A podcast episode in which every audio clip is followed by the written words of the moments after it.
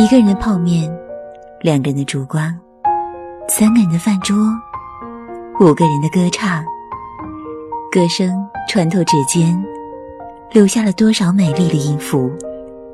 音符飞过头顶时，留下了多少鲜为人知的感动？陌生人广播，将给你的感动时段。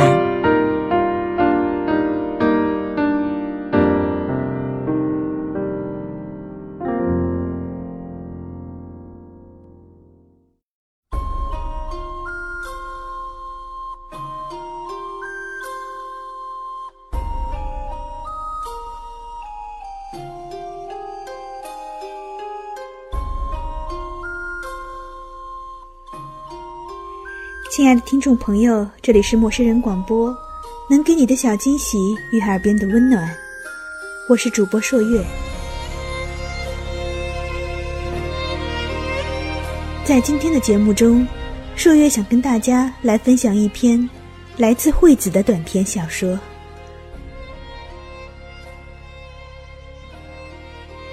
惠子，一九八一年生于西安，曾居南京七年。电台 DJ，拥有两档江苏广播界同时段收视率第一的节目。他喜欢坐在麦克风前跟听众交流他的心灵体验，不管是一本书，还是一部电影，或是一首歌。不论在哪一座城市，当你打开收音机，都会听到类似的节目。一个女主持人用性感的声音，安慰城市中无数不安的孤魂。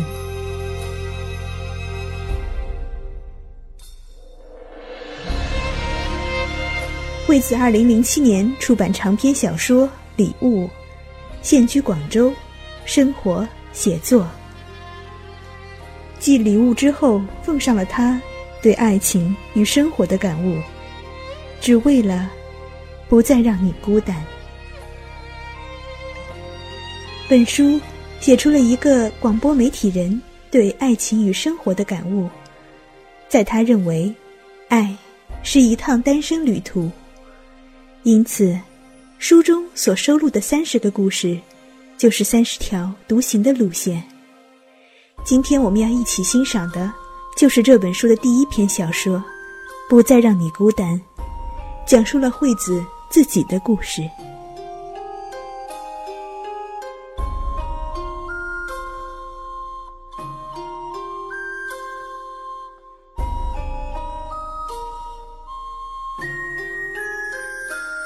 那是他二十五岁生命中最低谷的一段时光。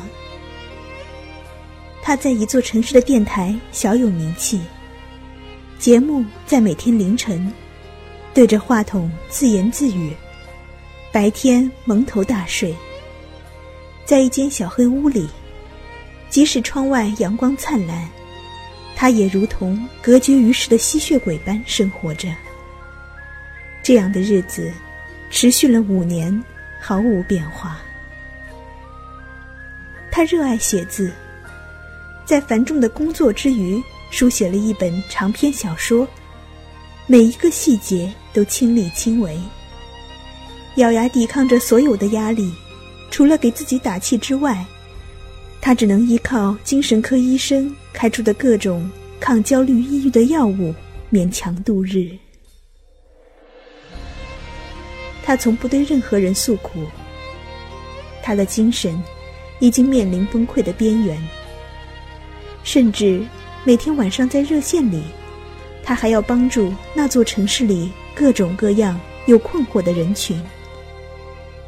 每一个下班后的清晨，躲进自己的小黑屋里时，他都觉得，终于又熬过一天了。那年春天，他的小说如期出版。深受听众爱戴的他，在那座城市的签售获得空前成功。但是，他并不快乐。为了这本书，他已经完全用尽了全部的力气。白头发医生劝他说：“姑娘，你还是住院接受治疗吧。”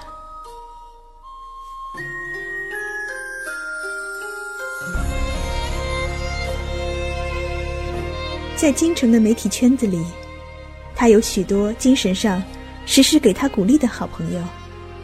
有个大哥哥对他说：“我的电话二十四小时为你开着，想哭的时候随时给我打电话。”后来，这个在媒体界极有名声的哥哥，在自己的博客上为他和他的新书写了一篇文章，替他宣传新书的同时。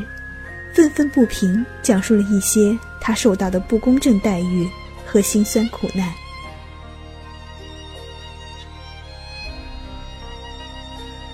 几千公里外的他看到了这篇文章，似乎出于悲悯之心，他邮购了他的小说，加了他的 MSN，每天等他凌晨下班问候晚安。他发信息问他。你需要我帮你点什么吗？只这一句话，在直播室里高烧三十九度，已经发不出声音的他，泣不成声。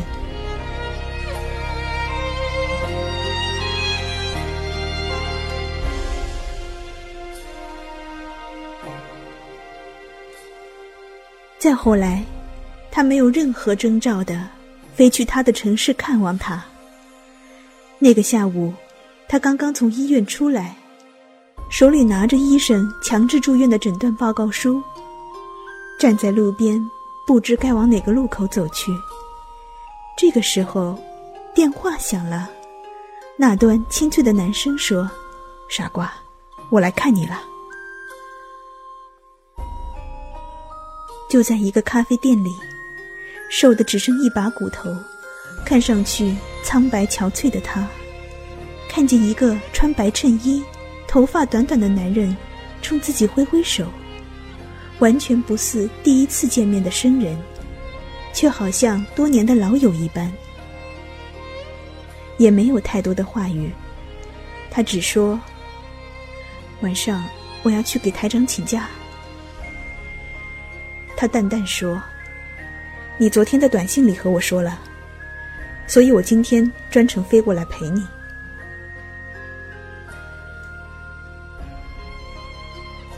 那个晚上，他在他办公区最角落的位置等足两个小时。他看到那张不大的桌子上面，到处堆放着节目资料、书籍，以及各种各样的药瓶，还有他的新书，白色的封面，素雅大方。一如他的人，他从台长办公室回来之后，对他说：“台长给了我半年的假期，让我调理身体和精神。你真是我的福星。之前我从来没有想过自己能获得这样长时间的假期。”送他回酒店的时候，他礼节性的给他一个拥抱。谢谢你来看望我，然后看着他，展开了第一个微笑，哈，就好像琼瑶言情戏里一样，天空中忽然飘散出丝丝细雨来。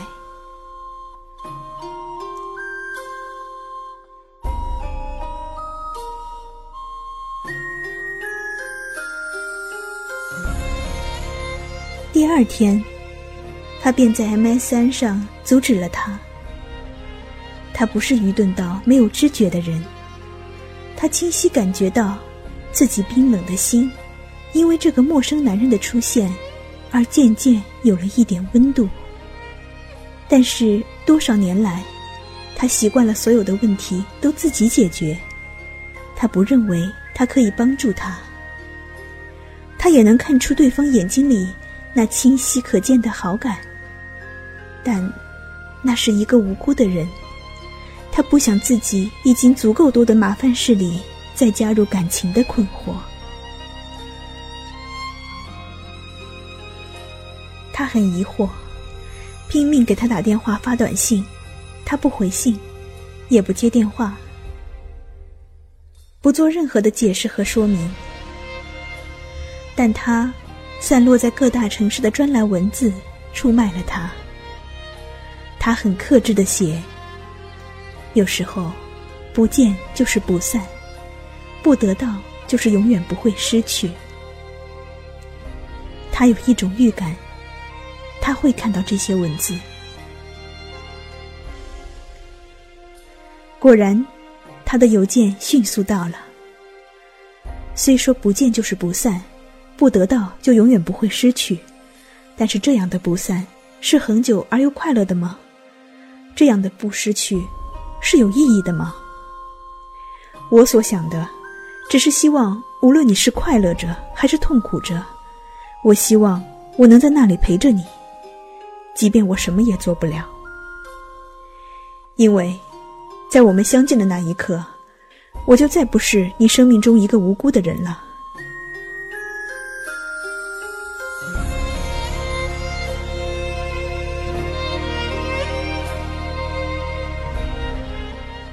他还是没有回信，但是内心踏实了一点。他认为自己已经做出了解释，他觉得对方应该明白自己。已经承受不起任何的打击，他甚至真的希望他可以放过自己，但是没有。三天之后，他又一次飞抵他的城市。当他看到他的那一瞬间，他居然笑了。两个人就在众目睽睽之下紧紧拥抱，没有说一句话。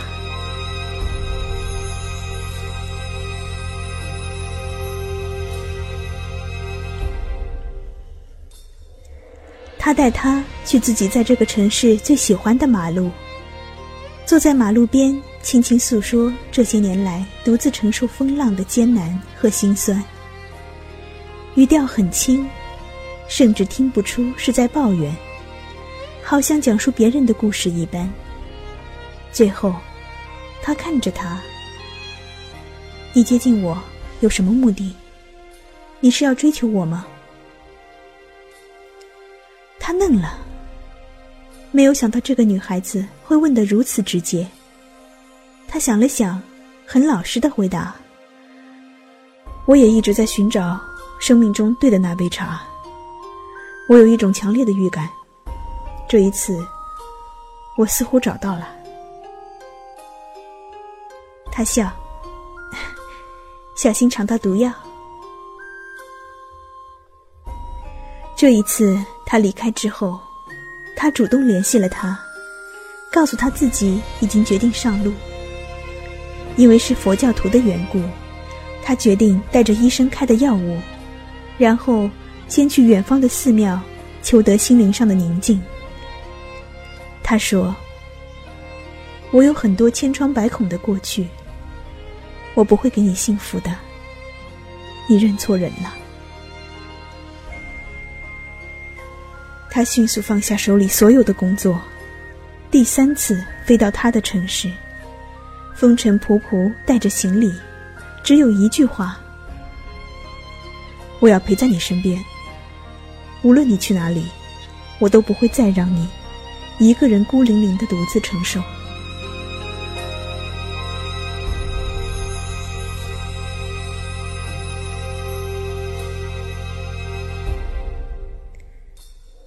再后来的几个月，他陪她走遍了半个中国的寺庙。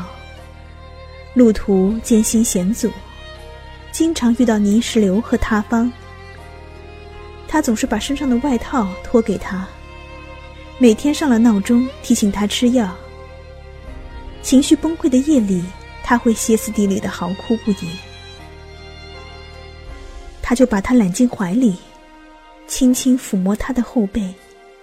一直到他安静下来，沉沉睡去，就如同他当初在邮件里对他说的那样：“无论有多艰难，我希望将来一切过去之后回头看，可以很骄傲的说，那段路是我们一起走过来的。”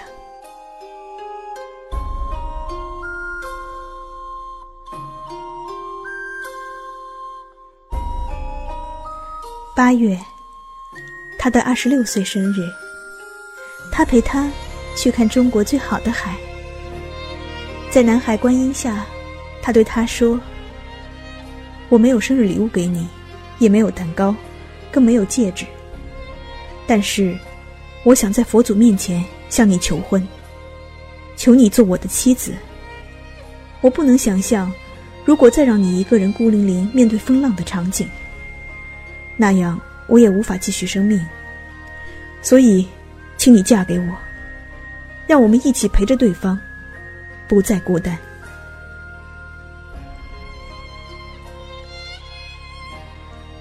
他没有说话，转过头去看海，足足五分钟，然后回过头，在海风里看着他，回答：“好。”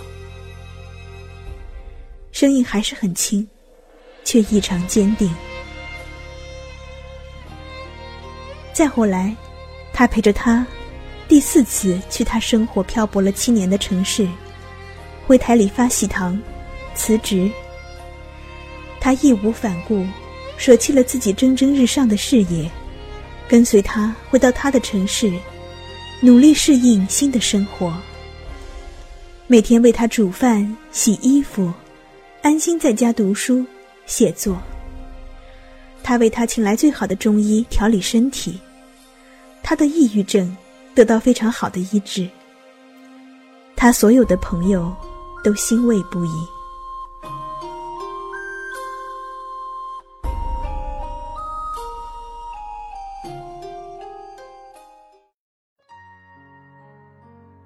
他一直想为他写点什么，但是每次落笔，却不知道该从何说起。于是，他只好自嘲说。用心灵感受的东西，用笔是写不出来的。他后来还觉得这段故事太过匪夷所思，写出来也没有人相信。就好像听说过这个故事的人，每个人都大叫：“世界上真的有这样的事情吗？”那个当初在博客上介绍他的小说的媒体哥哥，也觉得讶异。他哪里会料到？自己的一篇文章，会成就了一段佳话。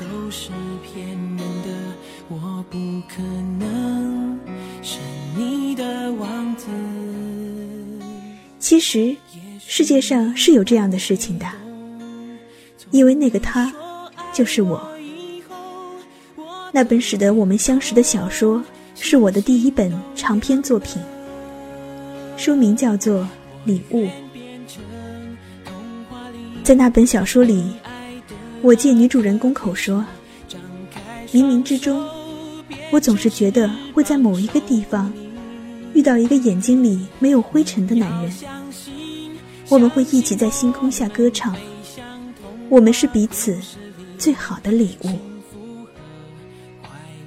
后来，我就真的遇到了他，就是我现在的丈夫，一个经历千山万水，内心。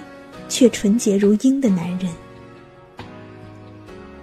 嫁给他的日子是他的生日。他说：“我就是他最好的礼物。”所以，我只能这样简单的用一种几乎平铺直叙的方式，写下这个故事的简单经过，以此作为送给他的结婚礼物，并且从此之后慢慢相信，这个世界上。真的有童话一般神奇的爱情故事。我愿变成童话里你爱的那个天使，张开双手变成翅膀守护你。你要相信，相信我们会像童话故事里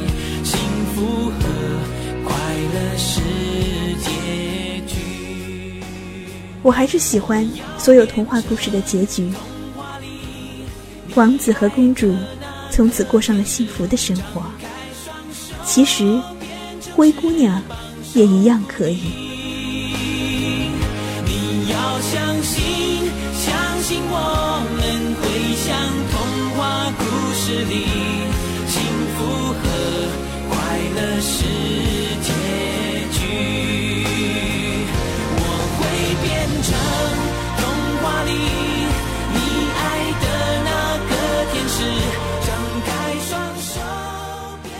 陌生人广播，能给你的小惊喜与耳边的温暖。感谢您的收听，下次节目再见。